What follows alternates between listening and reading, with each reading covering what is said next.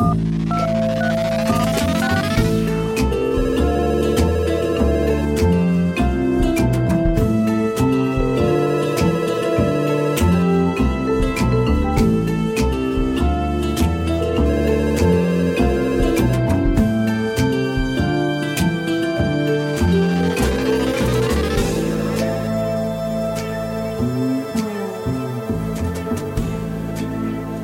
Einen wunderschönen guten Morgen, meine lieben Zuhörerinnen und Zuhörer.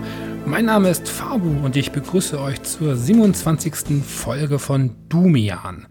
Die heutige Episode entstand auf Anfrage der Podcast-Kollegen von Insert Moin, die sich für, ich glaube, zwei Wochen aus dem Staub machen und in der Zeit befreundete Podcaster bei sich ausstrahlen, äh, sagt man das noch, hm, publizieren whatever. Insert Moin findet ihr über insertmoin.de. Mich bzw. Dumian gibt's auf fabu.fm oder im Podcatcher eurer Wahl. Dumian ist ein Call-in-Format. Das heißt, die Themen der Gäste erfahre ich immer erst bei der Aufnahme. Wenn du, ja, du mit den Haaren und den schönen Ohren, wenn du mit mir über irgendein Videospielthema sprechen möchtest, hau mich gerne an. Wie und wo das geht, erfährst du auf fabu.fm. So, den Anfang macht heute Mel. Mel ist 30 und ich bin ein bisschen gespannt, was für ein äh, Thema Mel dabei hat. Äh, Mel, erzähl mal, worüber sprechen wir? Hi Fabu. Äh, Hi. Ja, ich möchte mit dir über Twitter reden. Und bevor du jetzt die Krise bekommst, weil das gerade kein so schönes Thema ist, äh, ich möchte über meine positiven Erfahrungen dort sprechen, so innerhalb der Gaming-Bubble. Oh, das ist schön. Ja.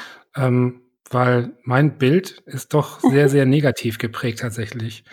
Ja, ähm, aber fang doch einfach mal an. Was hast du denn selbst für eine Historie mit Twitter? Ja, also was heute dazu auch nochmal passt, ist auf jeden Fall auch, dass Inside Moin dabei eine Rolle spielt. Okay. Ähm, ja, und zunächst muss ich erstmal sagen, ich äh, hatte so im Freundeskreis eigentlich nie Leute, die ähm, auch so gerne gespielt haben wie ich und auch so in Beziehungen, das waren eher LOL oder PUBG-Spieler, wo ich dann eher das Nintendo-Kind immer war. Und mhm. ähm, so bis vor anderthalb, äh, bis vor einem halben Jahr ungefähr war ich bei Twitter noch nicht wirklich aktiv. Ähm, bis dann das Inside Moin Hörertreffen kam bei der EGX letztes Jahr. Ja, und Inside Moin habe ich schon äh, sowieso eine Weile sehr gerne gehört. Und bei dem Treffen habe ich dann eben Manu und Micha kennengelernt und gemerkt, was für tolle und herzliche Menschen das sind. Und auch Moment, ich muss mal kurz reinbrechen. Also, die haben dich doch gekauft, oder? die haben doch gesagt, komm, ey Mel, komm, wir, wir schleusen dich da mal ein in einen Podcast und dann erzähl mal so den geilsten Scheiß über uns. nee, nee, es tut mir leid, falls ich heute in Spam gerate, aber Na gut, okay. die wissen nicht, was, was die jetzt auch hören werden. Ähm, Nee, aber auch die Hörerinnen und Hörer, die dort waren, äh, mit denen ich reden konnte, es waren auch sofort, äh, habe ich gemerkt, was für nette Leute das sind. Ja. Und da war natürlich sofort Gesprächsgrundlagen da und man kam aus dem Quatschen gar nicht mehr raus. Ähm, was mich dann auch schon mal dazu bewogen hat, mal in den Discord zu schauen von Inside Moin. Und außerdem hatte ich dann endlich mal einen Grund, was bei Twitter zu posten, nämlich ein Foto mit Manu und Micha zusammen. Und so kamen dann so meine ersten Follower, der kleine Kreis ist gewachsen, die ersten Follower kamen halt aus der Community. Ähm, Fabu, auch du warst irgendwann mein Follower, was mich auch äh, gefreut hat und überrascht hat. Naja, und seitdem ähm, wächst mein kleiner Kreis da ein bisschen an und ähm, ich treffe dann natürlich jetzt auf immer mehr Menschen, die genauso gerne spielen wie ich, auch dieselben Spiele gerne spielen. Ähm, mit manchen hat man dann eben noch mehr Kontakt und Treffen sind auch geplant und ähm, ja, es macht mir da auf jeden Fall sehr großen Spaß, mich über ähm, die Spiele austauschen zu können. Und gerade wenn man irgendwie dieselben Spiele zur selben Zeit spielen kann, also spielt und darüber sprechen kann. Ja, ähm, das klingt für mich gerade so, äh, so ein bisschen nach, nach der, der Hölle. Nee, gar nicht wahr, nicht der Hölle, sondern nach dem Paradies in der Hölle. Also wenn ich ja. es, wenn ich mir so die aktuelle, ähm, also den aktuellen Diskurs mal wieder so angucke, halt äh, über Gamer, was da gerade wieder alles so abgeht mhm. und wie jeder jeden hasst und natürlich auch damit so diese ich sag mal, diese Bezeichnung Gamer eben auch sehr, sehr mal wieder leidet darunter, äh, klingt das für mich jetzt wie so eine sehr, sehr harmonische Oase ja. innerhalb dieses, dieses Sturms. Also ähm, ich wollte das auch immer nicht glauben am Anfang, dass alle gesagt haben, Twitter ist ein furchtbarer Ort. Äh, inzwischen ist natürlich auch alles Mögliche bei mir angekommen. Aber ähm, mein Kreis hat vielleicht gerade auch eine gute Größe, muss gar nicht weiter wachsen. ähm, und ja, dieses Austauschen über Spiele, das ist ja für viele sicherlich auch gar nichts Neues. Ähm, auch gerade für Leute, die in der Branche arbeiten. Ähm, wie vielen Menschen folgst du bei Twitter? Ja, gut, die Leute, denen ich folge, ist schon ein bisschen viel geworden. Das sind, glaube ich, über 500. Okay. Wo, wo kommen die Leute her? Ist das äh, primär im Gaming-Kosmos angesiedelt oder kreuz und quer? Ähm, der größte Teil ist auf jeden Fall ähm, Gaming. Dann mhm. auch ein Teil, ähm, was mit meiner Arbeit zu tun hat. Ähm, ich bin 3D-Artist für Architekturvisualisierung. Mhm. Äh, da gucke ich auch so ein bisschen über den Tellerrand. Und noch ein bisschen Musik. Gut, aber der Fokus liegt dann schon in, im äh, Videospielbereich. Genau, und auch nur die, äh, die Sachen, über die ich äh, schreibe, das hat eigentlich auch nur Gaming-Kontext. Ähm, wenn du sagst, ähm, dass dir das alles doch eher positiv ähm, so, so auffällt, würde ich jetzt mal die These in den Raum stellen, dass du kaum oder keinen Leuten folgst, die äh, einfach gegenteilige Thesen äh, quasi ja in den Raum posaunen oder eher lauter sind oder so. Meidest du mhm. ganz bestimmt Leute, die halt äh, dir nicht passen? Also das habe ich auf jeden Fall am Anfang gemacht. Ähm, gut, äh, immer mal fällt dann wer auf, dann entfolge ich da auch. Aber leider, das kommt ja trotzdem irgendwie in die Timeline, das merke ich inzwischen auch ähm, worüber man dann eben nicht so glücklich ist, was man da liest. Okay, das heißt aber, dass dieser, ähm, ich sag mal, diese eher unschönen Nachrichten, die auch durchaus ein Stressfaktor ja. sein können, die kommen quasi ausschließlich äh, von ähm, also nicht von deinen Followern, sondern quasi dann eben, wenn, wenn sie Sachen retweeten oder mhm. aufnehmen mhm. oder so. Genau, oder sich natürlich auch an Diskussionen beteiligen, wo sie einen guten Standpunkt einnehmen, aber also ist ja als Ansichtssache, aber ähm, dann kriegt man natürlich auch dann das habe ich wirklich gemieden am Anfang, dass ich mir Diskus diese Diskussion gar nicht weiter angucke. Das mache ich inzwischen leider doch sehr häufig. Ähm, und äh, dann kriege ich natürlich auch die anderen Thesen mit. Und äh, ja, ich, das weiß ich jetzt auch. Das zieht einen wirklich ganz schön runter. Führst du denn auch hitzige Diskussionen auf Twitter oder lässt du die eher aus? Ja, das lasse ich aus. Ähm, ich denke häufig mal drüber nach, aber dann sehe ich ja, was andere schreiben, die dann genau das sagen, was ich gedacht habe. Und dann sehe ich, wie mit denen wieder umgegangen wird das brauche ich nicht. Das heißt, du hättest sicherlich was zu sagen zu dem Thema, aber du schweigst, weil du einfach nicht äh, dir den Stress quasi geben möchtest, was dann danach kommen könnte. Hm, ja, doch, genau so ist es eigentlich. Ähm, ist das generell so? Entschuldige, das ist jetzt wirklich eine sehr private mhm. Frage, aber ich finde das in dem, zu dem Thema nicht recht interessant. Bist du generell eine Person, die eher äh, Konflikten ausweicht? Ja, das ist wirklich für mich immer nicht so leicht. Ähm, bei manchen Dingen denke ich, jetzt muss ich was sagen und dann fällt es mir auch echt schwer, ähm, ja. Und dann gerade auch dafür, also dagegen zu halten, wenn wieder Argumente kommen, ähm, das ist schon nicht so einfach für mich. Du bist ja jetzt, ähm, also Twitter hast du ja angefangen doch eher skeptisch und wurdest dann positiv überrascht. Ähm, musstest du denn schon irgendwie so eine ja, ich sag mal, so eine Hygiene vornehmen, äh, also Leute rausschmeißen oder gewisse Sachen blockieren, Hashtags blockieren, weil du das Gefühl hattest, ähm, das kommt doch zu viel Stress in deine äh, Timeline, du musst das ein bisschen besser aussortieren und filtern? Ähm, ja, also es waren nur ganz wenig Leute eigentlich, denen ich bisher entfolgt habe. Blockiert. Wir wollen Namen. Welchen Leuten bist du entfolgt? War ein Scherz. Die hören nicht zu, denke ich. Ähm, wenn du hm, Twitter so als, als Medium für Kommunikation nutzt, wie viel nimmt das deiner Kommunikation ein? Ist das für dich der Großteil schon oder ist das so, dass das für dich nur äh, so, ein, ja, so ein kleines Beiwerk ist, aber dass du dich zum Beispiel sonst einfach äh, auf anderen Webseiten oder Services aufhältst? Also jetzt so Social Media mäßig meine ja. ich. Also den Großteil der Kommunikation eigentlich nicht, aber auf jeden Fall meine Informationsbeschaffung auch. Also ähm, auf Twitter spiele ich irgendwie alles ab. Also was die anderen so machen, was mich interessiert, was es an Neuigkeiten in der Spielebranche gibt und dass ich darüber kommuniziere. Also da gibt es dann eher noch andere Kanäle, wo ich mich mehr, wo ich ähm, mehr mit anderen schreibe. Ich finde es interessant, ähm, zum Beispiel, weil Twitter ist ja eigentlich ein Medium, was sehr, sehr dazu einlädt, polemisch zu sein, laut zu sein. Mhm. Äh, ich bilde auch keine Ausnahme. ja. äh, ich nutze auch gerne so Mechanismen und Rhetorik halt einfach, weil ich weiß, das ist jetzt ein Schlag in die Magengrube oder sonst wohin. Mhm. Ähm, weil ich mir da persönlich halt so ein, hm, also ich, also gar nicht auf der Suche nach Likes oder so, aber schon irgendwie jetzt, ich habe jetzt den längsten, ich habe jetzt den, äh, das größte Maul und so. Ähm, ist das deinem Empfinden nach, ist das so ein männliches Ding auf Twitter? Ach, mir sind eigentlich auch schon Frauen aufgefallen, die ähm, Blödsinn schreiben. ähm, ja. Aber wie gesagt, für mich ist Twitter halt so ein Kanal, der eben ähm, einlädt, eben Punchlines rauszuhauen. Und ähm, wie nutzt du das also primär, Twitter? Wenn du jetzt den, den Client öffnest, ähm, ist das so, dass du wirklich den Großteil der Zeit einfach nur, nur liest? Oder ist es auch so, dass du ähm, auch also in Diskussion einbringst zum Beispiel oder auch zum Beispiel Diskussion startest? Also was genau, wie ist so die Verteilung deiner Aktivität auf Twitter? Ja, also zunächst gehe ich da rein, um zu gucken, was also Neues passiert ist. Und ähm, wenn ich, wenn mich Dinge ähm, irgendwie ansprechen, also es ist wirklich ja, im Prinzip geht es hauptsächlich um die Spiele selbst, anstatt um Entwicklung, wo ich mich dann einklinke.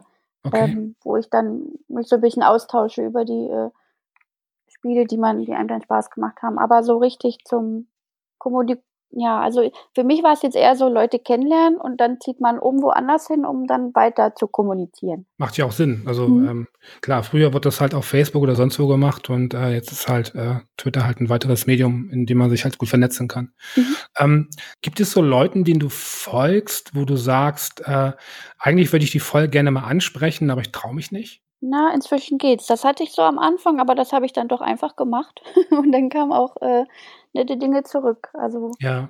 Ähm, da habe ich eben auch positive Erfahrungen mitgemacht. Mhm. Das das ist aber tatsächlich auch eine Erfahrung, die ich sehr schnell gemacht habe und Mhm. eigentlich bis heute. Also, wenn man sich nicht im Ton vergreift und Ja. Also, wenn man jemanden anflaumt, dann wird man halt zurück äh, kriegt man zurück eine Pflaume ins Gesicht. Also, das ist ja auch normal.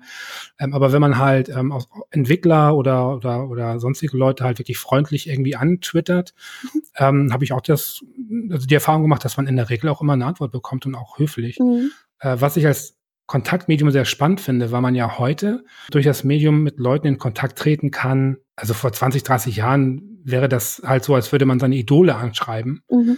Äh, ja. mit, mit, mit, einem Brief oder irgendwas und dann schreibt er auf einmal zurück. So genau. natürlich, das hat ja niemand schreibt Briefe zurück, so wenn man einen Star schreibt. Äh, das wäre aber super lustig, merke ich gerade.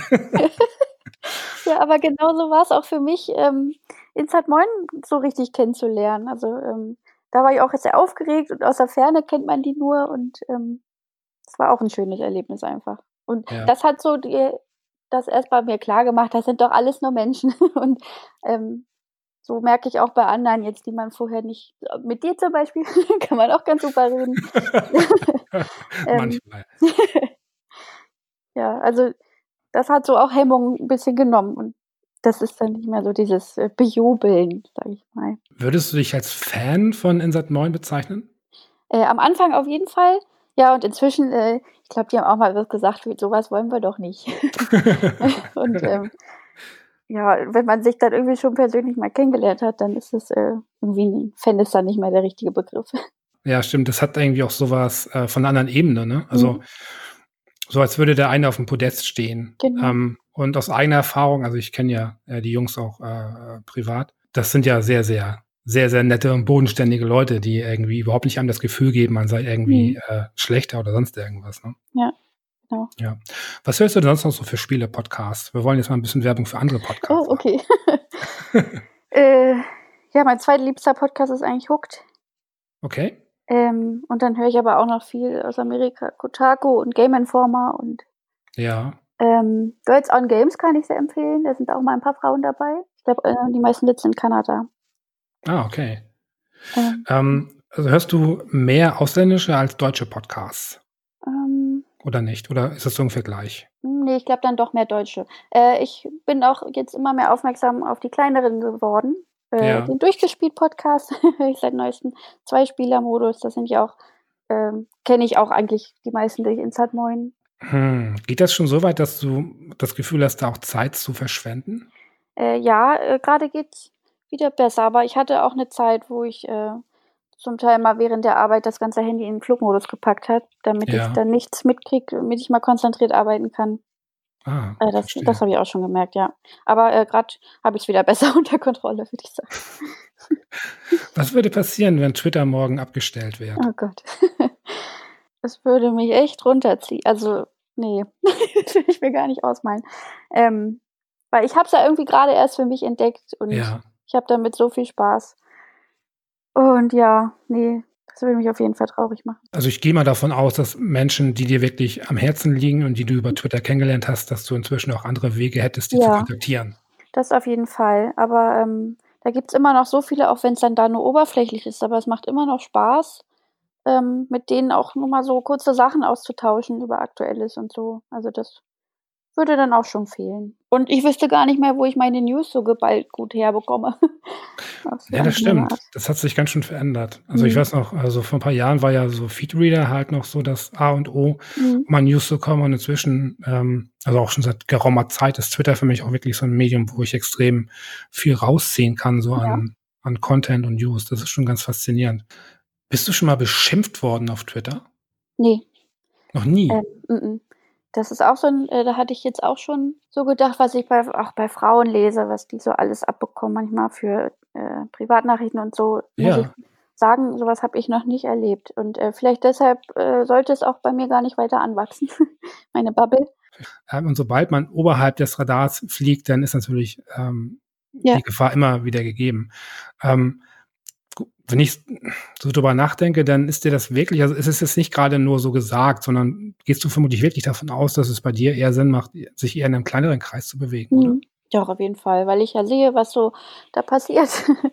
Ähm, und jetzt mache ich ja wirklich grade da positive Erfahrungen und so soll's auch wirklich bleiben. Ich hoffe, Ja. das ändert diese Folge jetzt auch nicht, dass ich mehr. Aufmerksamkeit bekomme. Keine Sorge. Aber gehen wir mal davon aus jetzt, äh, so, ähm, der Podcast kommt raus und irgendwie, äh, findet jemand 'n Tweet von dir und der ist so geil und der geht super viral und hat dann irgendwie 55.000, äh, ähm, Likes und sonst irgendwas und dann hast du 'n Tag später 10.000 Follower mehr. Oh Äh Gott. du müsstest ja vermutlich dein ganzes Verhalten umkrempeln oder würdest du genauso bleiben wie jetzt? Doch, ich würde dann auch schon 'n bisschen was ändern. Ja. Also, zum Beispiel, ähm ja, das ist so so wenn ich manchmal 'n para bisschen paranoid bin, weil ich das auch von anderen mitkriege, ähm, denke ich auch, weil ich manchmal so gesagt geschrieben habe: „Ach, heute geht's, ähm, zum Mario Kart Turnier“ oder so. Ja. Äh, oder am Wochenende war ich da und da. Ähm, alles mit Gaming-Bezug meist, aber dass man dann, äh, Stalker anzieht oder was, dass man dann dass jemand auf jeden Fall sehen kann, Mhm. wo ich mich so aufhalte und das ist dann doch schon das würde mir Angst machen mit mehr Followern. Dann würde ich das auf jeden Fall sein lassen, glaube ich. Apropos Twitter, wie denkst du darüber in Bezug auf Verantwortung? Ähm, hast hat ist für dich Twitter so 'n bisschen so 'n freier Raum, in dem man sich irgendwie frei austoben kann oder Ne. hast du das Gefühl, dass man da A auch gewisse Regeln, äh, bet ähm, beachten sollte und grade halt auch, wenn man, äh, 'ne hohe Reichweite hat, dann eben noch mehr. Wie stehst du dazu? Ja, also, da darf man sich auf jeden Fall nicht einfach so gehen lassen, sage ich mal.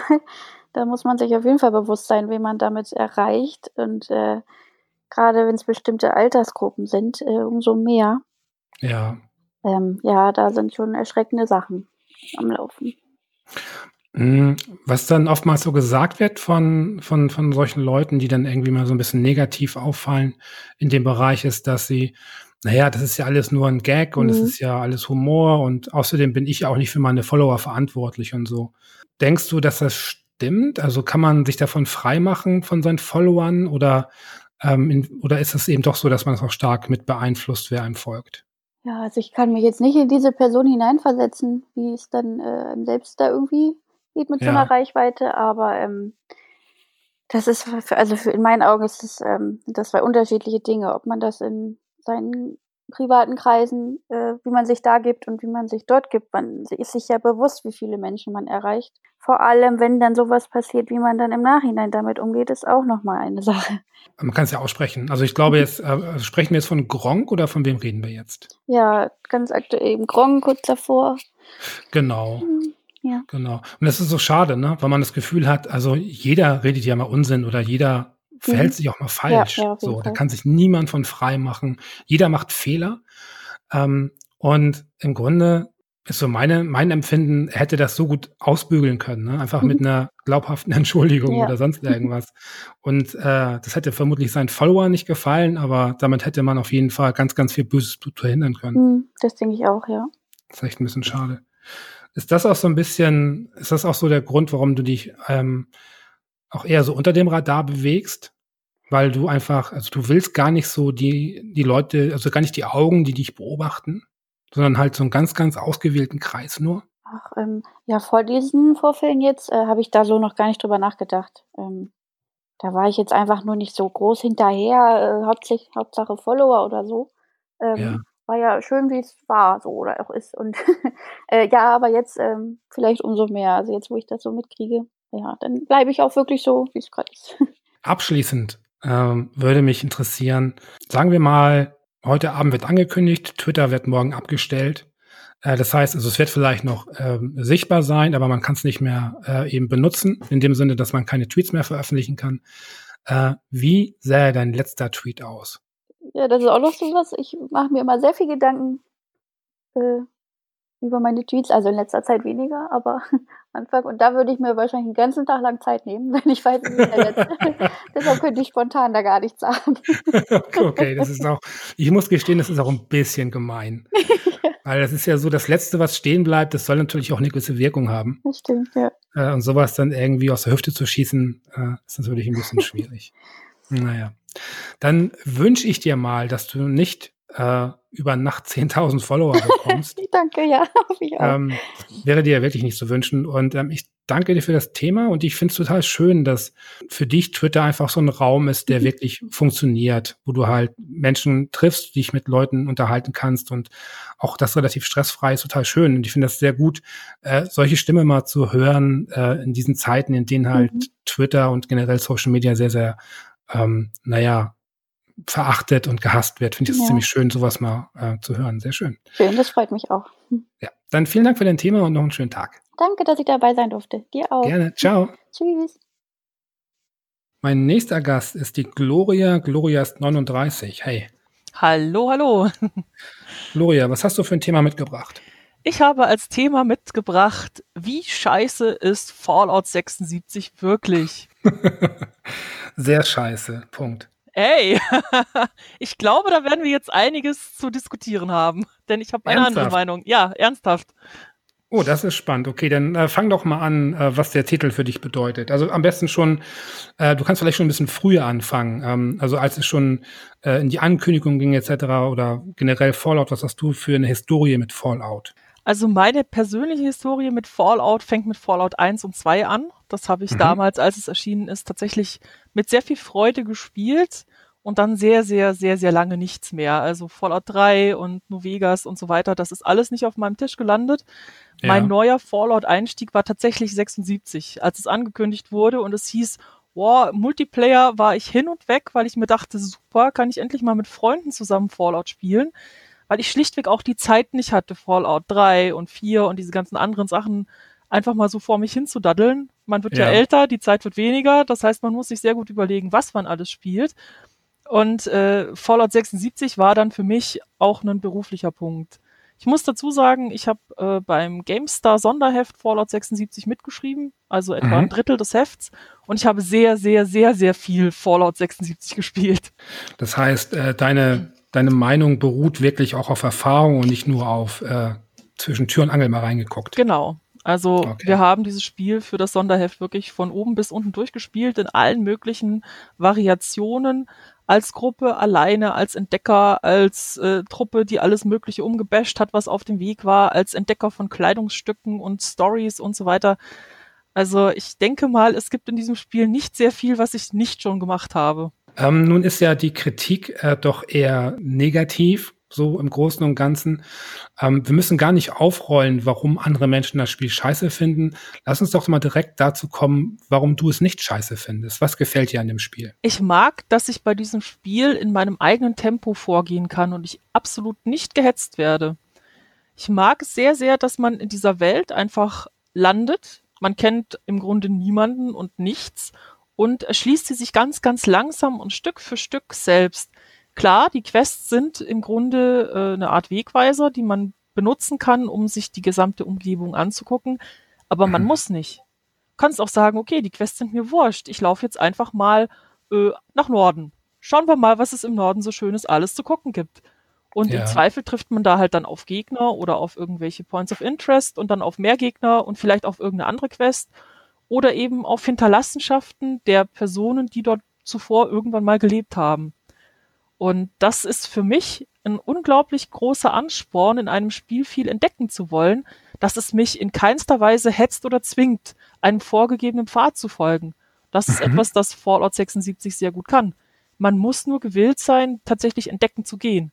Also einen Ort, wenn man neu hinkommt, wirklich von oben bis unten erstmal abzusuchen und zu schauen, was gibt es denn Schönes. Aber wie ist es denn, ähm, wenn du jetzt das aus so einer, ich sag mal, in Anführungsstrichen, aus der Testerin-Sicht ganz rational betrachtest, kannst du dann die harsche Kritik an dem Titel verstehen? Ich kann gut verstehen, dass Leute sich am technischen Punkt aufhängen, denn seien wir ehrlich, die Engine ist relativ alt ja, ja. Eine neue Engine hätte gut Not getan und dieses Spiel hatte von Anfang an viele Schwierigkeiten, unter anderem auch diesen strunzmies programmierten Bethesda Launcher, der am ersten Spieltag dafür gesorgt hat, dass man das Spiel nochmal neu runterladen musste. Und ich, geh ich gehörte auch zu den Leuten, die das tun mussten. Mit einer 16K-Leitung ist das kein Vergnügen. Wir haben hier ganz schön ordentlich gekotzt, das muss ich schon mal sagen da bist du scharf drauf, dieses Spiel endlich anzufangen und der Launcher sagt dir so, ja, lass doch mal neu runter. Ja, spielen konnten man dann irgendwann am Tag drauf. Hat nicht so viel Spaß gemacht. und es waren halt auch wirklich viele Bugs drin. Ich kann verstehen, dass sich Leute darüber aufregen. Mich hat das auch zu einem guten Teil immer wieder aufgeregt. Und es waren viele Momente dabei, wo ich mir gedacht habe, Leute, hättet ihr dieses Spiel nicht als Vollprodukt verkauft für 60 Euro, muss man sich mhm. ja mal mhm. sagen, du kriegst mit 60 Euro so einen verbackten Haufen Technik. Das, das ist schmerzhaft. Das ist einfach ein Eigentor, das sie sich nicht hätten schießen müssen. Hätten sie gesagt, okay, wir machen jetzt Early Access, ihr dürft jetzt schon mal auf, auf den Server rauf, viel Spaß, 30 Euro. Ich glaube, der Shitstorm wäre viel kleiner gewesen weil bei einem mhm. Early Access Titel niemand erwartet, dass das Spiel perfekt ist, weil da erwartet man, dass, dass es Bugs hat und zwar viele und es gab ja auch viele. Hast du denn das Gefühl, dass ähm, sich seit dem Launch des Spiels so viel verändert hat, dass daraus jetzt ein wirklich empfehlenswertes Spiel wurde? Es hat sich schon einiges zum Besseren verändert. Ladezeiten sind anders geworden. Also früher hat es schon relativ lang gedauert, wenn man von Ort zu Ort gesprungen ist. Sie haben Bugs ausgemerzt. Sie haben die Balance von verschiedenen Waffenstärken verbessert. Sie haben inzwischen jetzt auch ein paar neue Inhalte reingebracht.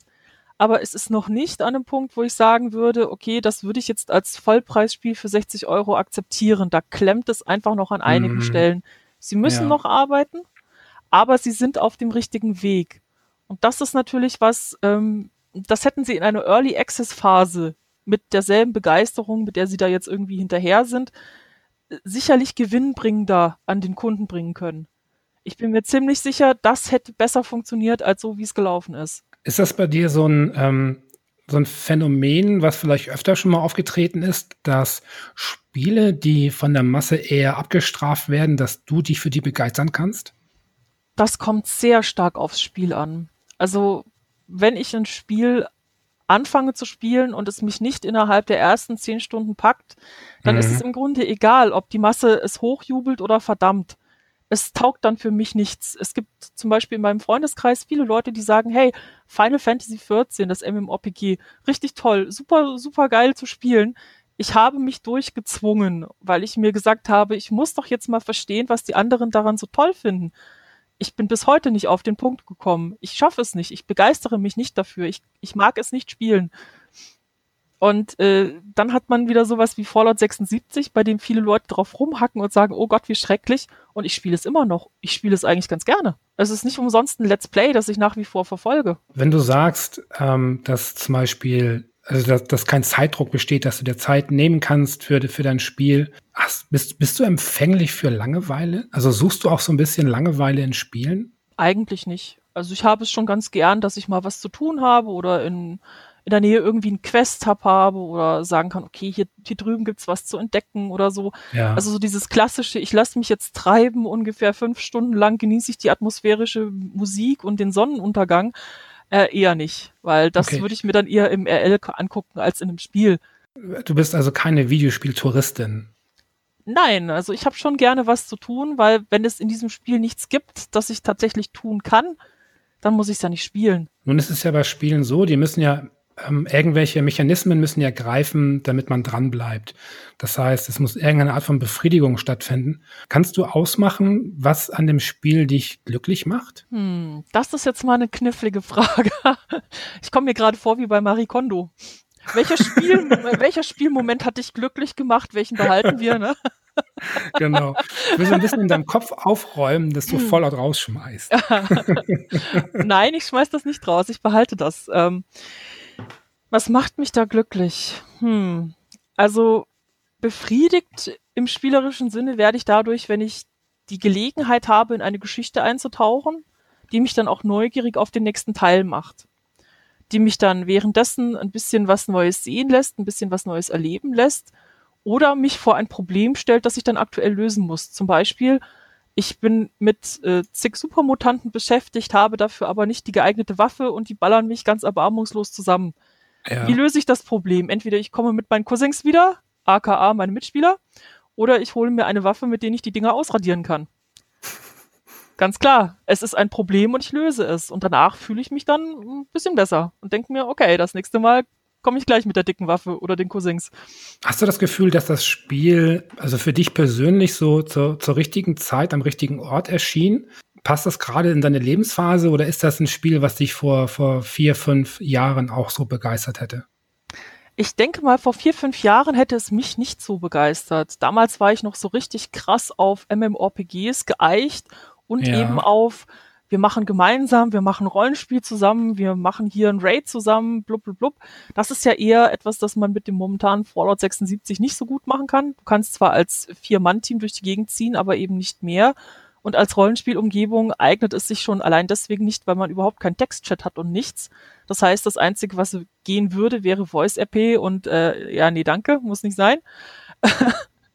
also so vor vier, fünf Jahren hätte mich das Spiel wahrscheinlich überhaupt nicht hinterm Tisch vorgezogen, aber im Augenblick ist das was, was mich wirklich dauerhaft gut unterhält. Und dadurch, dass ich inzwischen halt auch relativ gut absehen kann, was mich wo erwartet, ist das auch eine überschaubare Freizeitbeschäftigung. Ich kann also sagen, okay, ich gehe jetzt mal für ein, zwei Stunden nach Fallout 76, mache das, das und das und kriege das in dieser Zeit auch einigermaßen gut durch. Wenn man wenig Freizeit hat fürs Spielen, dann ist das wichtig, es in einiger, einigermaßen abschätzen zu können. Hat das Spiel irgendwie ähm, zu Diskussionen in deinem Freundes- und Bekanntenkreis geführt, dass du ähm, das oftmals ähm, ja verteidigen musstest als gutes Spiel? Gemischt. Also einige fanden es ganz gut, andere fanden es total bescheuert und meinten, nur, warum spielst du das? Dann habe ich gesagt, ich muss. Nein, aber ich habe es ja auch gern gemacht, ist ja nicht so. Also ich habe mich schon dann auch mit einigen Leuten dann in der Diskussion auseinandergesetzt und versucht eben aufzuzeigen, dass es eben nicht nur schlechte Technik ist oder miese Bugs oder schlechte Kommunikation des Entwicklers mit den Spielern, sondern dass es da auch durchaus Dinge gibt, die wirklich sehr viel Spaß machen können. Ich gehöre zum Beispiel zu den Leuten, die, die Stunden damit verbringen können, verschiedene Kleidungsstücke zu sammeln. Ich hatte schon meine, mein Stash voll mit Klamotten, da hatten die anderen irgendwie so die ersten zwei, drei Outfits gefunden. Und es macht mir einfach Spaß, diese Sachen zu entdecken. Das ist, für mich ist das sehr chillig, durch ein paar Orte durchzulaufen und zu schauen, okay, wo liegen hier Klamotten? Welche habe ich schon? Welche könnte ich noch mitnehmen? Ist entspannt. Also es ist schon so eine so eine Parallelleben-Dimension quasi, in der du dich dir so, so befindest. Jein.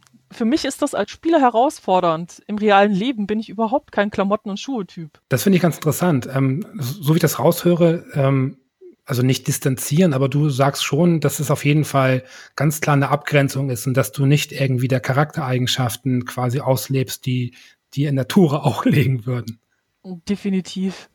Bei so einem Spiel fällt es mir aber auch relativ leicht, dann zu sagen, okay, das hier ist Fiktion, ich spiele einen fiktiven Charakter mit fiktiven Kenntnissen, die man ja braucht, um in dieser Welt zu überleben, mit fiktiven Waffen und äh, einer Rüstung, die es in der realen Welt nie geben würde und so weiter. Und ja. mache da eben verschiedene Dinge, unter anderem zum Beispiel eine Quest, bei der ich dann versuche, ein Raider zu werden oder auf den Spuren verschiedener anderer Gruppierungen in Fallout 76 zu wandeln.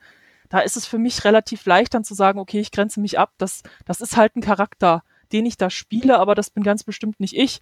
Ich meine, in diesem Spiel gibt es bei einer der Hauptquests die Option, dass man eine Atombombe irgendwo drauf fallen lässt. Man muss das machen, um die Quest abzuschließen. Und ähm, ja, sagen wir es mal so, ich gehöre nicht zu den Menschen, die anderen Leuten gerne eine Atombombe auf den Kopf schmeißen würden, auch wenn ich momentan so das Gefühl habe, dass das EU-Parlament ein prima Ort dafür wäre. Sehr schön, das ist noch ein schönes politisches Statement eingeflochten. Äh, da spricht auf jeden Fall der Profi. sehr, sehr ja, aber schön. das hat mich heute einfach aufgeregt. Also man ja. muss dazu sagen, für die Leute, die das heute, die das hören, die Aufnahme findet an dem Tag statt, an dem das EU-Parlament gesagt hat, hey, Artikel 13, geile Idee. Ja, das ist auf jeden Fall gerade äh, so das Hauptthema, gerade im Netz auf jeden Fall. Kannst du dir vorstellen, dass es eine Art Stockholm-Syndrom für Spiele gibt?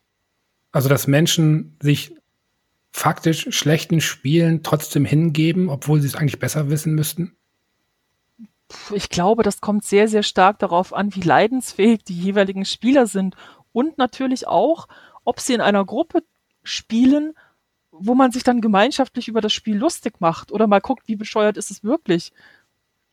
Das habe ich jetzt schon des Öfteren erlebt, dass zum Beispiel auch gerade Streamer sich irgendein schlecht beleumundetes Spiel reintun und dann mal gucken, okay, wie blöd ist das und sich dann mit ihrer gesamten Community darüber amüsieren wo es Bugs gibt oder irgendwelche Sachen nicht richtig funktionieren oder einfach einen ganzen Abend verblödeln. Also ich würde das jetzt nicht Stockholm-Syndrom nennen, sondern einfach eine gewisse Form von Neugierde, mal zu schauen, okay, alle anderen Leute haben darüber schlecht geredet, wie ist es denn wirklich? Würdest du dich als leidensfähig bezeichnen in Bezug auf Spiele? Ja, definitiv. Ich habe bei WoW geradet. Wenn man da nicht leiden, leidensfähig ist, also, ne? Okay, kann man, kann man das runterbrechen? Du hast schon deutlich Schlimmeres erlebt, also in Spielen, äh, die dir ja trotzdem gefallen haben? Also von den Bugs her habe ich selten Spiele erlebt, die zu Anfang so viele Probleme hatten. Okay. Ähm, wobei ich auch sagen muss, dass auch bei Conan Exiles im Early Access so einige Sachen dabei waren, wo man sich einfach nur an den Kopf gegriffen hat und gesagt hat, bitte fix das, mach das besser. Sie haben es glücklicherweise besser gemacht. Insofern, mh, mm, ich habe von der Story her schon schlechtere Spiele erlebt. Die Technik ist definitiv diskussionswürdig und da stimme ich den Kritikern auch sehr gut zu. Denn das hätte besser sein können und auch müssen, wenn man bedenkt, dass Bethesda Erfahrung hat und nicht gerade zu wenig und genügend Geld, um auch eine Quality Assurance da reinzustecken, die offensichtlich überhaupt nicht vorhanden war. Ja, das stimmt. Glaubst du, dass ich, ich nenne es wirklich mal Fiasko, weil obwohl dir das Spiel gefällt, äh, ist natürlich äh, die, die Kritik doch sehr vernichtend. Und ähm, glaubst du, dass, dass der, der dem Franchise Fallout geschadet hat? Ja. Für die Zukunft? Auf jeden Fall. Ich bin mir ziemlich sicher, dass alle größeren Spiele, die jetzt von Bethesda kommen werden, unter anderem ja mhm. auch das nächste Skyrim, mhm. von diesem Desaster äh, zehren werden, dass die Leute auf jeden Fall kritischer und vorsichtiger sind. Denn es gab ja unglaublich viele Spieler, die gesagt haben, hey, geil, Fallout kauf ich. Und gerade dieses, ich bestelle vor, ich gebe dem Entwickler Vorschusslorbeeren, Vorschussvertrauen in Form meines Geldes, damit sind ja viele Leute extrem auf die Nase gefallen. Und am Schluss war das Spiel innerhalb weniger Wochen reduziert, da günstiger, da billiger. Das ist schon bitter wenn man das zum Vollpreis kauft und drei Wochen später ja. kriegt man es für 20 Euro hinterhergeschmissen. Ich verstehe ja, jeden, der sich darüber aufregt. Ich hätte mich auch aufgeregt. Mhm. Abschließend würde mich interessieren, ähm, ist für dich in Bezug auf das Spiel ein Ende in Sicht? Also gibt es irgendwie ein Ziel, wo du sagst, dann habe ich auch genug, wenn ich das erreicht habe, kann ich es beiseite legen? Oder ist das für dich eher so ein Titel, von dem du dir denken kannst, dass du ihn auch noch die nächsten ein, zwei Jahre spielst? Ich denke mal, die Menge an Spielstunden wird sicherlich zurückgehen, weil ich mhm. inzwischen halt auch wirklich fast jede Quest gespielt habe, an jeder Ecke irgendwie war, alles irgendwie mal entdeckt habe. Dann ist für mich meistens der Punkt erreicht, wo ich sage, okay, äh, jetzt lasse ich es mal eine Weile ruhen oder ich deinstalliere es komplett, weil äh, für das, was ich in dem Spiel haben möchte, nämlich entdecken und erkunden und questen und so weiter, das gibt es jetzt nicht mehr. Da habe ich schon mhm. alles durch.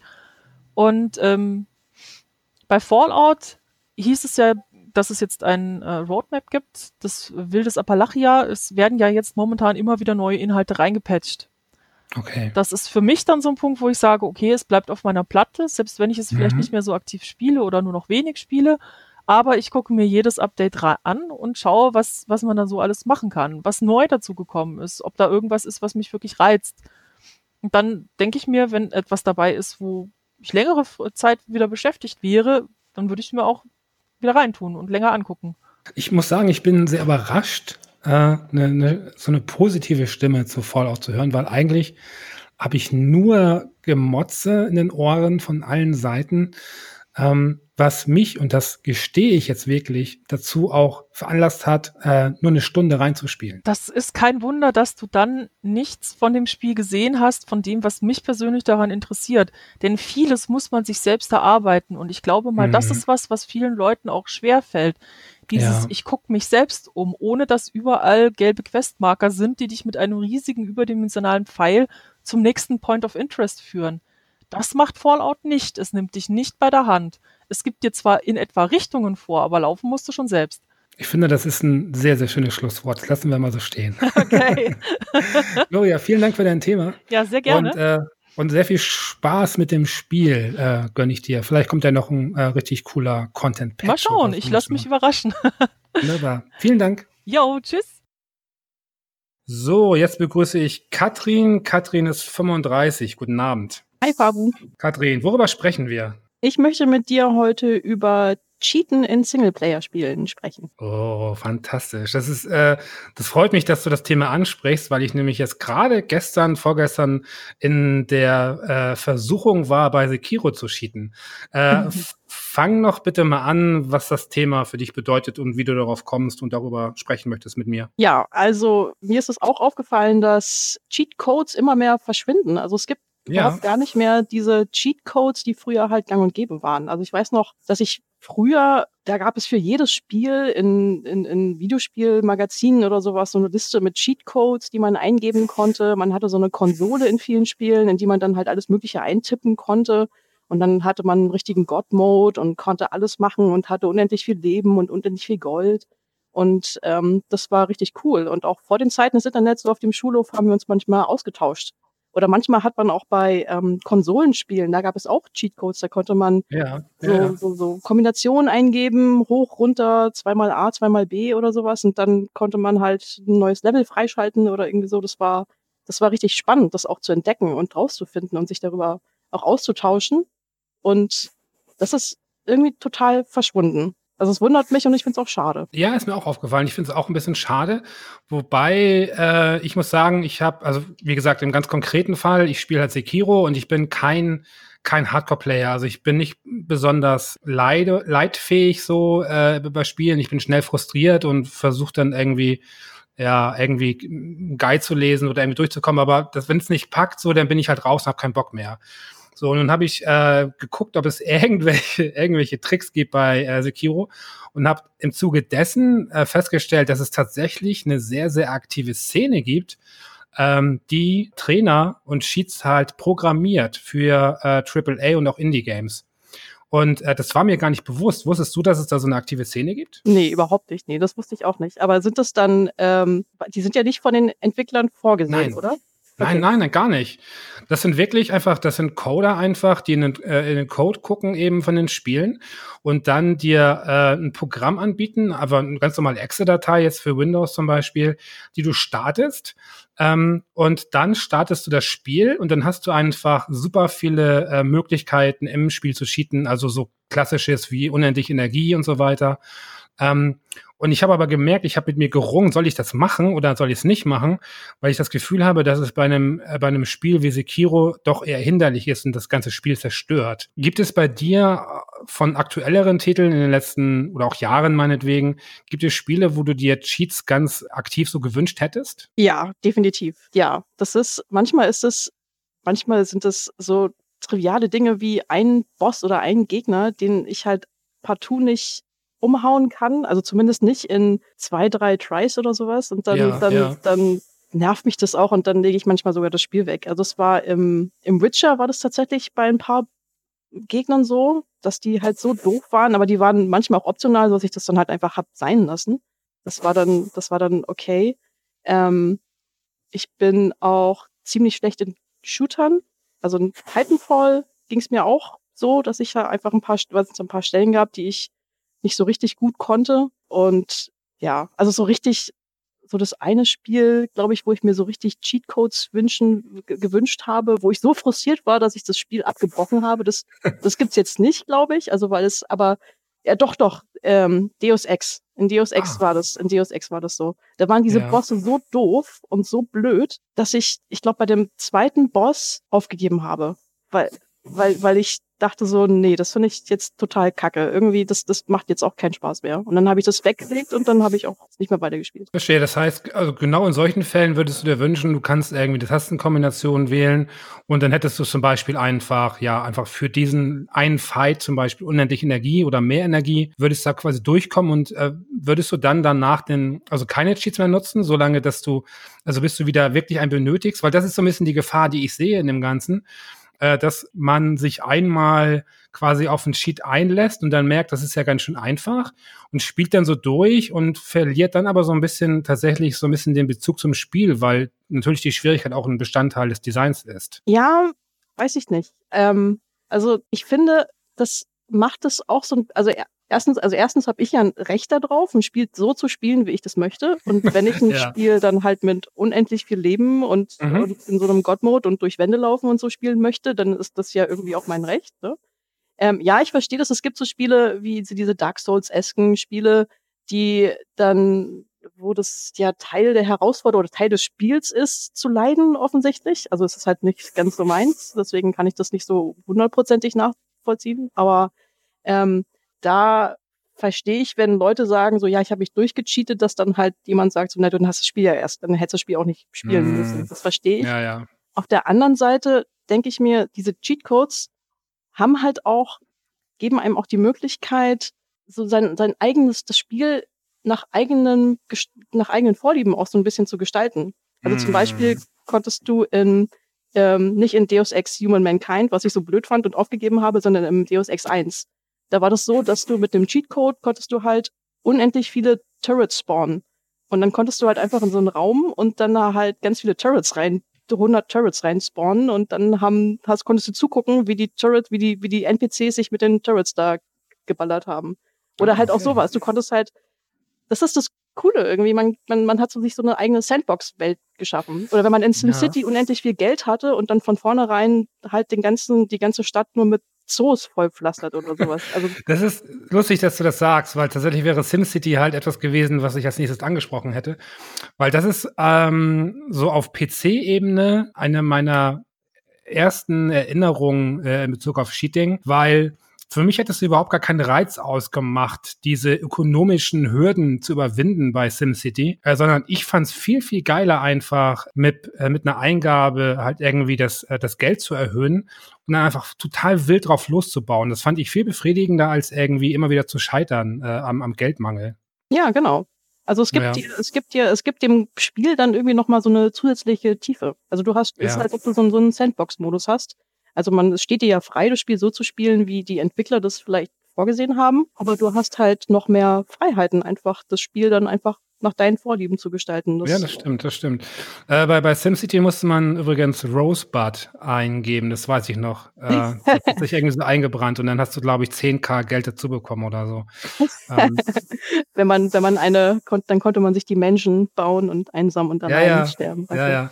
Ich habe übrigens ein, äh, ein extrem gutes Beispiel äh, für eine eingebaute Cheat-Engine, äh, die meiner Meinung nach ideal wirklich integriert wurde und das ist bei Celeste. Kennst du den Plattform? Plattformer? Ja, ja. Den habe ich mir sogar besorgt, genau aus dem Grund, weil ich gehört habe, dass sie diese tatsächlich wieder, dass sie, dass die Entwickler vorgesehen haben, dir die Möglichkeit zu geben, zu cheaten. Das fand ich so cool. Ich habe es jetzt leider noch nicht gespielt, aber das fand okay, ich so okay. cool, dass ich das deswegen sogar gekauft habe. Das Tolle an Cheats dass es in der Regel ja nicht nur ein Cheat gibt, sondern halt viele verschiedene Möglichkeiten. Du hast ganz viele verschiedene Stellschrauben, mit denen ja. du das Spiel so ein bisschen nach deinen Wünschen anpassen kannst.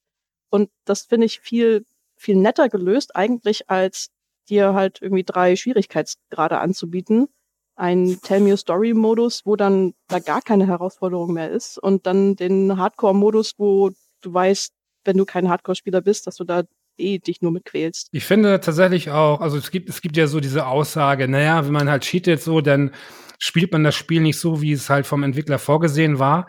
Aber letztlich, äh, wenn ich halt ein Spiel erworben habe, dann kann ich doch damit machen, was ich will, oder? Also wenn ich irgendwie das Gefühl habe, ähm, ich muss das hier und da ein bisschen justieren, damit ich persönlich meinen Spaß dran habe, wüsste ich nicht, was dagegen spricht. In diesem Sinne wäre wahrscheinlich diese, diese Szene, die ich erwähnte, für dich äh, ziemlich interessant. Ich kann dir dann auch im Nachhinein gerne mal ein, zwei Links schicken. Das Ding ist, dass ähm, ich glaube, was auch viele so ein bisschen abschreckend wirkt, ist, dass die sich so visuell und von der Tonalität so ein bisschen an der an der Cracker-Szene orientieren. Mhm. Ähm, das heißt, also ich gehe mal davon aus, wenn du halt in einem Spiel äh, Sheets einbaust, so als als ähm, fremder Coder, dann äh, musst du ja schon echt ein Verständnis haben für den Aufbau, wie halt im Speicher was funktioniert. Und ich kann mir natürlich vorstellen, dass, ähm, dass die Szene zu der, zu der Cracker-Szene, dass die so ein bisschen ineinander übergeht, weil die ja wahrscheinlich auch genau da ansetzen, um Sachen auszuhebeln und so. Ähm, deswegen glaube ich, dass die, äh, dass die Szene so ein bisschen so, so ein Schmuddel-Image hat. Aber was ich gemerkt habe, in den, ich war in ein, zwei Foren zum Beispiel, in denen sowas diskutiert und auch vertrieben wird, also kostenlos zum Download, ähm, dass das einfach doch alles sehr, also professionell läuft und ähm, dass letztlich einfach Leuten die Möglichkeit geboten wird, Dinge zu sehen, die sie sonst nicht sehen würden. Und darum geht's ja letztlich. Ne? Es geht mhm. ja darum, dass, äh, wenn ein Spiel zu schwer ist, dass mir halt einfach Inhalte verwehrt bleiben dann. Ja, genau. Das finde ich ja. auch das Schöne.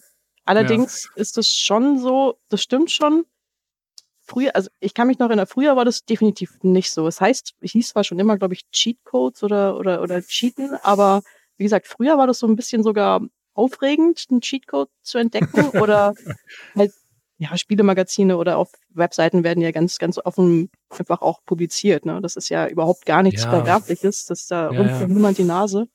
Aber was mir schon auch aufgefallen ist, dass es inzwischen Spiele gibt, die selbst im Singleplayer-Modus einem als DLC, also durch Geld verkaufen, dass man halt mehr Gold bekommt oder bessere Waffen oder irgendwie sowas. Und dann, was erstmal okay, auch meinetwegen in Ordnung ist, die, die, die Firmen wollen ja Geld verdienen, aber das wiederum kriminalisiert dann diese Cheatcodes. Und das finde ich wieder blöd. Also das ist, ja. das geht, das finde ich, das geht dann wieder nicht. Ja, ist ein guter Punkt. Ähm, kannst du dich an den ersten, vielleicht nicht, aber kannst du dich so an deine ersten äh, Begegnungen mit, mit Cheats erinnern, so in deiner Spielerinnenlaufbahn? Ja, und zwar ähm, habe ich, äh, als ich noch, noch sehr, sehr klein war, öfter bei einem ähm, Schulfreund von mir rumgehangen und sein Vater war ein ganz, ganz großer Sega-Fan. Also der hatte alle Sega-Konsolen. Ähm, und da haben wir natürlich dann auch ein paar Spiele auf den Konsolen, auf dem Mega Drive und so gespielt. Mhm. Ähm, und der hat halt so ein Modul gehabt, was man da reinstecken ja, konnte. Stimmt, stimmt. Und da steckte man dann das Spiel drauf. Und dann konnte man halt genau sowas wie unendlich viel Leben haben oder ähm, weiß ich nicht, besonders hoch springen oder irgendwie sowas. Ja, und ja, ja. das war das erste Mal, dass ich so ein glaube ich, in Berührung mit so einem, so einem Cheat oder irgendwie sowas kam. Lustigerweise, ich versuche immer, äh, immer noch hin und wieder den, den Konami-Code bei manchen Spielen. Ja. Ähm, da passiert aber in der Regel nichts. ich weiß noch, das war vor ein paar Jahren, da war der super innen wieder, der Konami-Code, und der ging da auch ins Netz. Äh, und dann gab es auch so, ähm, ja, so Skripte für Webseiten. Ja, genau. Dass, wenn, Hast du auch mitbekommen, ne? dass wenn du auf einer ja. Webseite halt irgendwie diesen Konami-Code eingegeben hast, dass dann irgendwas passierte oder so. Das ist eine Zeit lang ja. sehr, sehr hip gewesen. Irgendwie ja. so. ja, es gab auch irgendein Kinderspielzeug, glaube ich, auf, äh, wo du so, so, so einen Kindercontroller oder irgendwie sowas, ja? der einfach Geräusche gemacht hat. Und wenn du da den Konami-Code eingegeben hast, dann ist das äh, Mario Power Up Song oder irgendwas, ich weiß es nicht mehr genau, irgendwas. ist, ja. ja. Hast du, hast du eine, eine Ahnung, warum das irgendwie in dieser Form nicht mehr existiert? Uh. Also kannst du dir vorstellen, dass der Bedarf nicht da ist einfach? Weil das glaube ich letztlich nicht. Ich glaube, dass viele dafür sehr dankbar wären. Ich glaube auch, ja. Ich glaube auch. Ja. Also das eine ist schon so ein bisschen, finde ich, gerade halt auch mit dem Aufkommen der, der, der Souls-Spiele, ähm, mhm. ähm, ist so eine, so eine gewisse Gut-Mentalität, glaube ich, herrscht ja. auch vor. So eine, wenn du das, wenn du das halt nicht spielen kannst, dann bist du halt zu schlecht dafür, dann werd halt besser oder lass es sein. Ähm, vielleicht auch als, also das überlege ich sowieso, als ob das, ob das nicht so eine Reaktion ist auf diese, diese äh, äh, Verweichlichung der, der, mhm. der Computerspiele. Aber es ist ja schon so, dass Computerspiele heute einfach äh, leichter sind als, als Spiele ja. damals. Ja, du wirst ähm, halt an die Hand genommen, ne? Also genau. früher wurdest du irgendwo hingesetzt so und inzwischen wirst du halt äh, an die Hand genommen und hast überall Punkte irgendwo auf einer Minimap und du weißt genau, da muss ich hin und da muss ich hin. Genau. Äh, also oftmals, das, das stimmt schon. Der Bedarf an, an, an, an Cheatcodes ist vielleicht auch gar nicht mehr so richtig da. Ja, hat das vielleicht was mit dem Image zu tun? Also so nach dem Motto, ja, wer cheatet und so, der ist ja eher ein Lamer und hier und da und ähm, das, ich finde das selbst super kritisch, weil ich äh, ich würde mich halt selbst nicht über über irgendein Skill in einem Spiel definieren. Also äh, wenn ich jetzt irgendwie wahnsinnig gut in einem Spiel wäre, äh, gut bin ich nicht, vielleicht ist das das Problem. ich kann mich gar nicht über irgendwelche Skills definieren. Gibt es, gibt es Spiele, in denen du extrem gut bist? Kann man das so sagen? Gibt es da irgendwas? extrem gut ist ja. vielleicht. Also deiner, also deiner Interpretation nach, deiner, ja. deinem Empfinden nach. Ja, also ich, ich spiele oder ich habe eine Zeit lang extrem viel Civilization gespielt. Mhm. Und zwar auf dem Level, dass ich dann halt auch den, auf, auf Gottheit auf dem höchsten Schwierigkeitsgrad, das dann halt oh. auch durchgespielt habe. Ähm, okay. Ja, das so richtig, also ich bin vielleicht noch weit entfernt von den Leuten, die wirklich gut sind in diesem Spiel, aber ich würde sagen, das ist schon das Spiel, was ich am besten beherrsche. Mit je mehr Leuten ich spreche, desto mehr fällt mir auf, dass ich über extrem wenig Frustrationstoleranz äh, verfüge in Bezug auf Spiele. Ich höre zum Beispiel immer wieder so, ja, ein Spiel muss mich in den ersten fünf bis zehn Stunden packen. Und denke ich so, ey, fünf bis zehn Stunden, so viel Zeit gebe ich dem Spiel überhaupt nicht. Ich will mindestens nach einer halben Stunde irgendwie mitten im Game sein. Wie ist das bei dir? Bist du jemand, äh, die, die einem Spiel sehr viel Zeit geben kann oder bist du dann auch so eher ähm, drauf, dass du sagst, ey, das muss mich mir sofort packen oder ich, äh, oder ich rühre es nicht mehr an? Ich gebe dem Spiel schon viel Zeit, mich zu überzeugen. So ist das nicht. Ja, okay. Aber ich bin auch schnell frustriert, wenn ich merke, ich komme einfach nicht weiter. Also ja, wenn ja. es nur daran liegt, dass ich, dass ich noch nicht so richtig im Flow bin oder dass es ein bisschen ruckelig läuft, dann gebe ich dem schon auch gerne Zeit. Äh, und oft komme ich dann auch tatsächlich rein. Manchmal brauche ich auch mehrere Anläufe, aber dann, dann mhm. geht es schon. Aber ich versuche es schon auch mehrmals.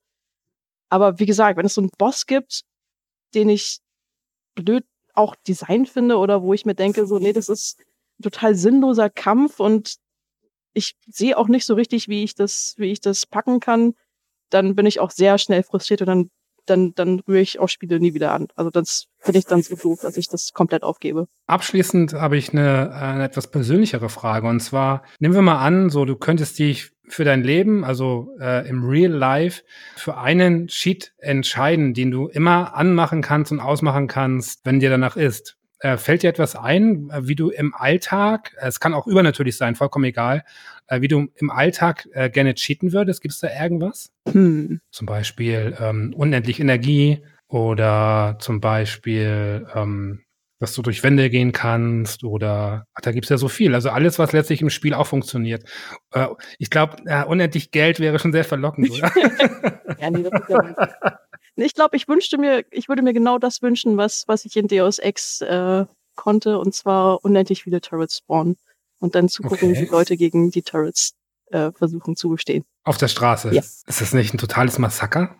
Nee, die, die, die Turrets würden natürlich ähm, Gummibärchen verschießen. Okay, okay, das beruhigt mich gerade. Ja, ey, vielen Dank für das Thema. Ich ähm, bin da voll auf deiner Seite. Ich finde es äh, tatsächlich äh, ziemlich schade, dass diese Cheat-Kultur so, ja, so eher so in den Schatten getreten ist. Aber wie gesagt, es gibt etwas. Also wenn man zum Beispiel, kann jeder mal machen, äh, ein Spiel hat, einfach Spieletitel eingeben und dann äh, äh, Trainer und Download. Äh, einfach bei Google mal suchen, da gibt's wirklich immer äh, Treffer, äh, die zu Seiten führen, ähm, wo halt Software angeboten wird, die das dann halt eben löst.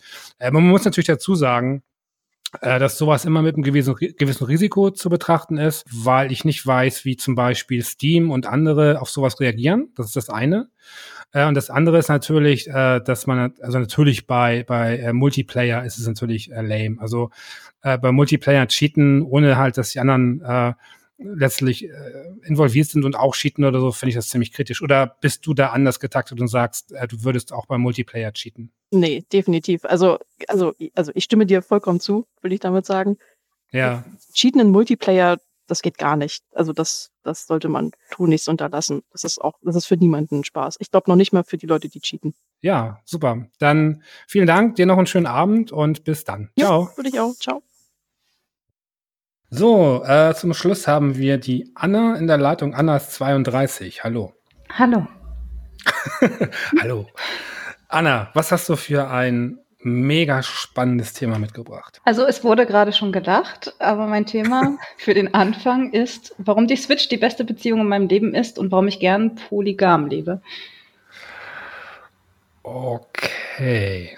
Finde ich, finde ich spannend. Ähm, ich kann mit der Switch auf jeden Fall viel anfangen. Äh, fangen wir doch mal an, was dich dazu bewegt hat, über dieses Thema sprechen zu wollen. Mhm, gerne. Ich habe die Switch relativ neu. Ich bin, fangen wir ganz, ganz vorne an. Ich habe schon immer am PC gespielt. Äh, so jüngstes Alter, sechs Jahre. C64 mhm. vom Vater, Commander Keen gezockt. Ich glaube, es ist der beste Einstieg, den man einem Kind geben kann um es die ganzen Sommerferien zu Hause einzusperren, legitim. und ähm, ja, bin also auch ganz klassisch PC-Spieler gewesen und bin zur Konsole mhm. erst gekommen, wie vielleicht viele Frauen, die noch nie Kontakt zu Spielen hatten, wer weiß, wer weiß, äh, in der Beziehung. Und dort war dann plötzlich eine Konsole und darauf hat man dann ganz äh, relaxed auf dem Sofa zusammengespielt und das war ja. eine neue Welt für mich. Und so habe ich dann meine ganzen Jahre verbracht äh, danach. Also auch jede neue Beziehung, die kam, hatte irgendwie mindestens eine Konsole, meistens sogar mehr. Und man hat dann einfach auf äh, namenhaften Boxen gespielt. Und äh, ja, das blieb dann so. Und da ich, seitdem ich zu Hause ausgezogen bin, keinen Fernseher besitze und wie erwähnt in all meinen Beziehungen die Konsolen auch geblieben sind, ähm, bin ich irgendwann auf dem Trocknen gewesen. Und dann kam die Switch und die Switch ist einfach, ich brauche gar keinen Fernseher. Du kannst mich einfach so in der Hand halten und Spaß haben. Und wenn du einen Fernseher findest, kannst du mich connecten. Und dann dachte ich, haha, liebe Switch, du und ich, wir brauchen uns. Und davon abgesehen, dass es also für mich das ideale Setting ist, ja, weil ich keinen Fernseher habe und sonst auch nichts, ähm, bietet sie mir einfach spieltechnisch sehr, sehr viel an beruflich bin ich ja selber in einem Indie-Entwickler-Studio und äh, feiere sehr, wie Nintendo bzw. die Switch und das ganze System das gerade unterstützt und freue mich einfach, dass ich mir mal ein Wochenende Zeit nehmen kann, durch den Shop zu stöbern und mir ein Spiel auszusuchen und ja, mich damit ein ganzes Wochenende auseinanderzusetzen und einen guten Inhalt zu haben und mhm. Schönes zu sehen. Ähm, ich habe gerade in Bezug auf die Switch äh, in letzter Zeit öfter mal so Kritik aufgefangen, dass der ähm, der E-Shop nicht besonders gut kuratiert sei. Ähm, wie, wie stehst du dazu? Findest du das auch oder findest du dich gut zurecht in dem Shop? Oder brauchst du den gar nicht, sondern weißt eh direkt, was du, was du willst und kaufst es direkt? ähm, ich weiß, was ich möchte. Es hat aber leider dann nichts mit den Spielen, die angeboten werden, zu tun. Ich bekomme diese ganzen Newsletter natürlich auch mhm. nehme darüber was auf oder eben auch über die Kollegen, mit denen ich arbeite, die mir was empfehlen. Ähm, oder einfach, ja, wenn mir langweilig ist, dann stört es mich gar nicht, wie viel Zeit ich investieren muss, um etwas zu finden, sondern dann nehme ich mir einfach mal eine Stunde und gucke wirklich jedes Spiel gnadenlos durch. Vielleicht bin ich aber auch ein Sonderexemplar mit einer Engelsgeduld, dass mir einfach alles egal ist, wenn ich etwas wirklich möchte. Ja, ich möchte ein Spiel und dann ist egal, wie lange es braucht, bis ich es finde. Nun ist es ja gerade bei der Switch so, dass ganz, ganz viele Titel halt mit, mit großer Zeitverzögerung dort erscheinen. Das heißt, Titel, die es schon vor, vor Jahren auch tatsächlich mhm. auf dem PC oder anderen Konsolen gab, werden oder wurden jetzt portiert, was dem Ganzen so ein bisschen als so, so eine, so eine Resteverwertung Image anhaften könnte. Ähm, hast du das Gefühl auch oder ähm, sind das eh alles Titel, die du vorher nicht gespielt hast oder spielen konntest und dementsprechend äh, dankbar bist, die auf der Switch zu haben? Ja, danke für die Antwort. Exakt. ich hatte gerade schon in meinem Kopf zurechtgelegt, was ich sagen möchte. Ich hatte Okami als Beispiel, wo die Kollegen einfach dann gesagt haben, toll, jetzt habe ich es gerade zum x-ten Mal auf, auf der Playstation angefangen, jetzt werde ich es mir nicht noch ja. auf der Switch holen. Klassiker wahrscheinlich in dem Fall. Und für mich war so, oh toll, das wollte ich schon immer spielen, aber dann kam die Trennung und jetzt kann ich es endlich auf der Switch spielen. Wie toll, wie toll. ähm, äh, Fun Fact, ich habe es jetzt noch nicht gespielt. da waren noch andere Titel dazwischen. Aber ja, für mich ist es natürlich als Individuum gerade die beste Situation, die passieren kann, dass die großen Titel ja. Resteverwertung bitte in Anführungsstrichen jetzt draufkommen und ich das alles nachholen kann. Man muss ja auch sagen, dass also für, für manchen Indie-Entwickler das, glaube ich, nochmal so ein, so ein äh, recht angenehm äh, Geldsegen brachte wohl auch, ne? weil äh, manche Titel sich wohl auf der Switch extrem gut verkaufen, also auch direkt im Vergleich zu anderen äh, Konsolen, was ich nie gedacht hätte. Ich hätte eigentlich eher gedacht, dass die Titel untergehen, mhm. ähm, aber manche haben dann noch mal so richtig äh, Feuer gefangen, was so die Verkaufszahlen betrifft. Finde ich ganz, ganz äh, fantastisch. Ähm, ich sehe das genauso tatsächlich. Äh, bei mir ist es auch so, dass ich die, den Großteil der Titel irgendwie vorher gar nicht gespielt habe oder nur kurz angespielt und dann äh, die Switch für mich sehr, sehr äh, schnell erkannt habe als wirklich Lieblingsplattform, äh, weil ich diese naja, diese Portabilität fantastisch finde. Und damit meine ich nicht, dass ich in der Bahn spiele, weil da habe ich gar keinen Bock drauf. Nein, schönes Wort. Ja. Aber du musst die Konsole nicht anwerfen. Das ist nicht alles so genau. umständlich. Genau. Es geht schneller. Genau. Also ich, ich mag es extrem gerne einfach äh, auf der Couch oder sonst wo zu sitzen oder im Bett, keine Ahnung, oder in der Küche und halt die Konsole anzuwerfen, finde ich, finde ich super, super angenehm und unkompliziert. Mhm. Ähm, was sagst du denn so zu den ähm, technischen Mankos? Weil natürlich rein technisch die Switch äh, ziemlich hinterher äh, stinkt. Ähm, ist das eine Sache, die stört oder bist du eh eine Person, die nicht sonderlich viel Wert auf die Technik legt? Oh, gleich die Extreme. Wahrscheinlich in der Mitte dann. Ähm, wie gesagt, ich habe einfach eine Engelsgeduld und einfach sehr viel Verständnis. Mir sind ja. andere Sachen wichtiger. Also klar, es muss flüssig laufen. Das muss sich nativ anfühlen. Das Delay sollte nicht da sein. Ich bin immer wieder überrascht, wie gut der, der Switch, haha, von der Dock mhm. in den Handheld-Modus funktioniert.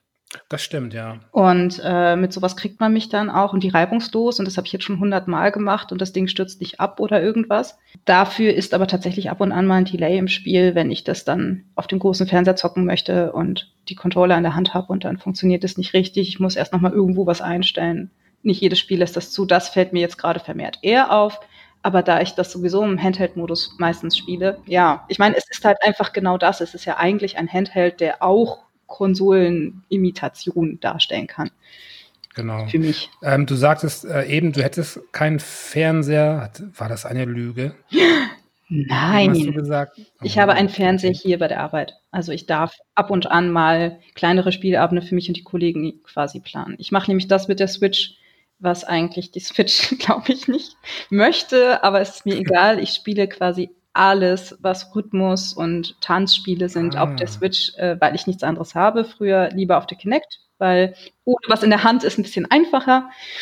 Aber ja, und genau, das mache ich dann hier, weil ich ja keinen Fernseher daheim habe. Was müsste so die, die Switch in der nächsten Generation, die ja auch bald mal anstehen müsste, gibt es da so Sachen, äh, Veränderungen, die du da wünschen würdest, was dir aktuell fehlt im, in der aktuellen, äh, im aktuellen Modell? Ja, vielleicht liegt es an mir, dass ich das noch nicht erf genug erforscht habe, aber es gibt eine Freundesliste, die total unnütz ja. für mich ist, weil ich habe dann einfach meine Freunde und die sehen, was ich spiele, voll voyeuristisch mhm. übrigens. Stimmt, ja, ja.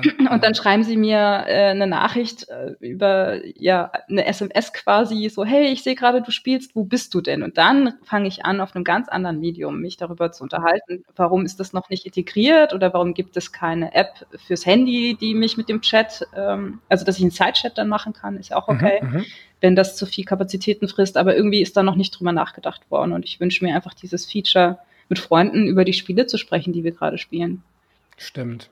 Ist ja. ja auch mehr so ein Nintendo-Gedanke. Nintendo ist ja Fun und Family für mich. Ja, ja das ist echt so, ne, dass die Freundesliste ist komplett nutzlos. So, ich ja.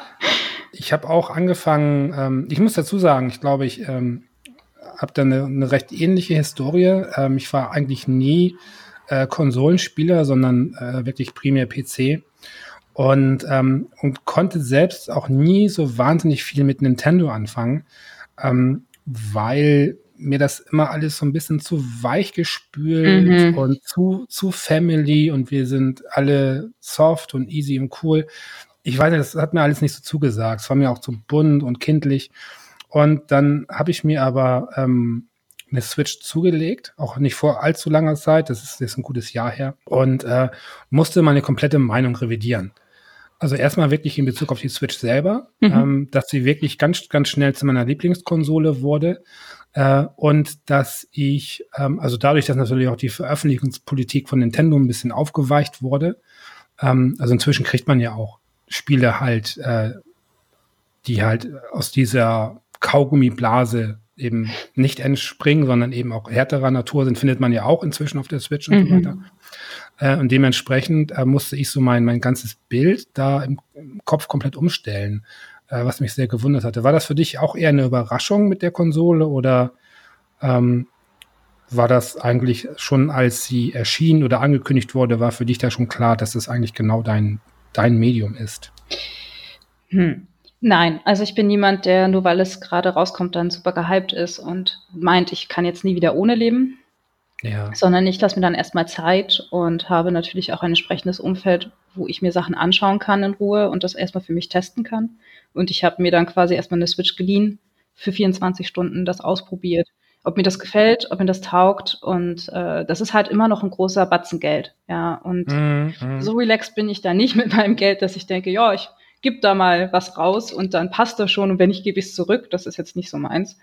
Habe okay. sie mir dann aber auch tatsächlich gebraucht gekauft mhm. und ähm, bin einfach dann überzeugt worden durch den, den Gebrauch und bin aber auch, wenn ich das vielleicht bei dir richtig rausgehört habe, immer schon ja in, in, enttäuscht gewesen nicht, aber Spiele sind für mich immer ein bisschen mehr gewesen als etwas Buntes und Fröhliches. Also dieses mm. comichafte, leichte war, war auch ein Teil davon, aber das war mir fast schon immer fast zu, zu abstößig. Ja, so, oh, es ist nicht alles glücklich und Kirby und, und Pokémon, sondern es ist halt auch ein bisschen düster und doomig, ja. Und ja.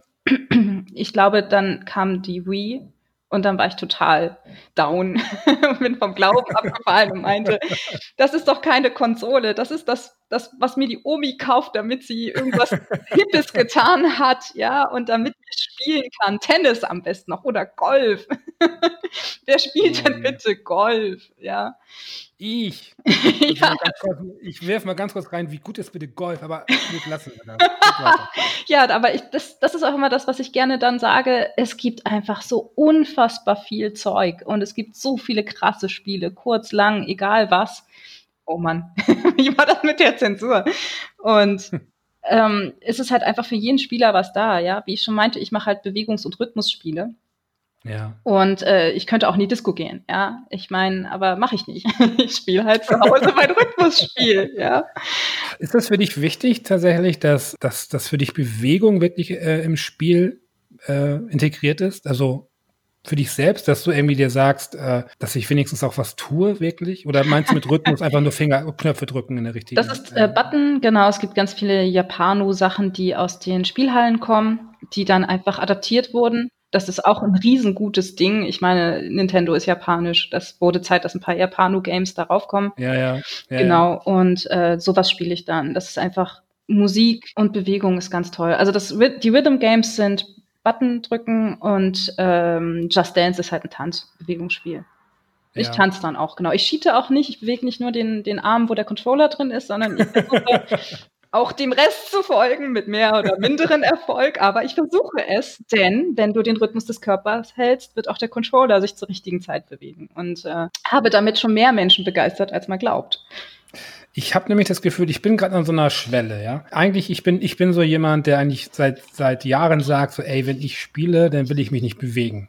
Wenn ich mich bewegen will, gehe ich raus. Mhm. Ähm, ich merke aber äh, in letzter Zeit immer mehr, dass es so Spiele gibt, ähm, die super faszinierend sind. Zum Beispiel ähm, äh, Beat Saber, sagt ihr das was? Ja. Oder was ich jetzt kürzlich gesehen habe im E-Store war äh, irgend so ein Boxspiel, wirklich, ähm, wo so eine Fitnessboxen machst, irgendwie mhm. mit, der, äh, mit den Controllern. Und ähm, ich habe das Gefühl, bei mir macht es bald Klick. So, also ich könnte irgendwie zum Fan werden der Bewegtspiele.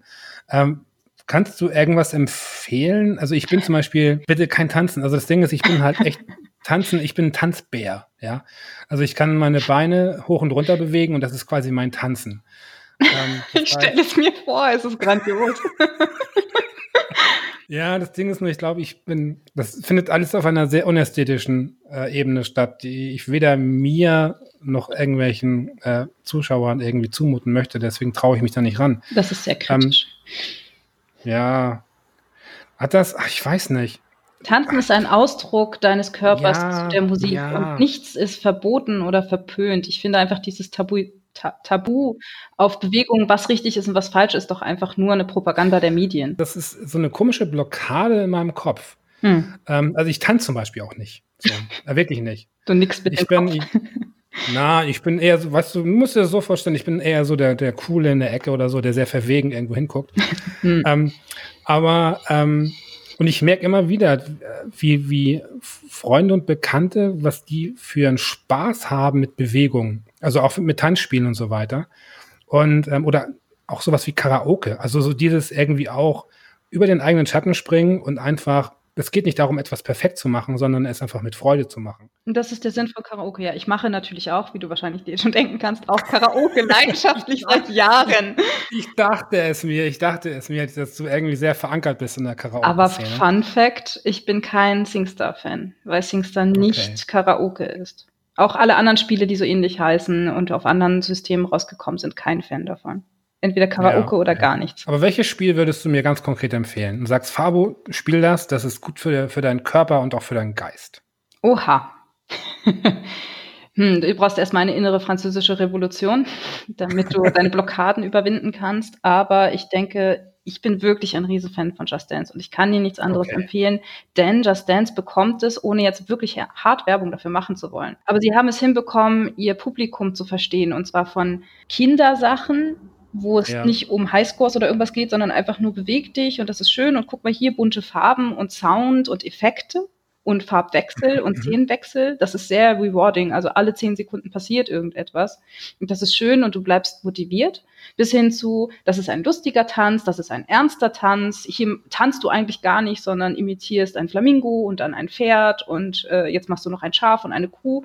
Und es ist einfach nur lustig. Und du erwischst dich dabei, dass es einfach lustig ist, das zu machen. Und du kommst von alleine raus. Und deshalb holt das Spiel wirklich alle ab. Nee, kann ich total, total verstehen. Ähm ich bin, glaube ich, in diesem Bereich so ein ganz, ganz schlimmer, verkappter Spießer, mhm. der so das Gefühl hat, irgendwie, wenn ich tanze, dann muss es ja auch irgendwie eine gewisse Ästhetik folgen. Mhm. Äh, was natürlich Quatsch ist. Also davon abgesehen, dass es überall egal sein sollte, ähm, ja, gerade in den eigenen vier Wänden. Ne? Also wenn man sich da blockiert fühlt irgendwie, und wir sind ja gerade in so einem richtig krassen Therapiegespräch. Ich, ich wollte gerade sagen, was stimmt denn nicht mit dir, um aus dem Therapiegespräch wieder auszubrechen?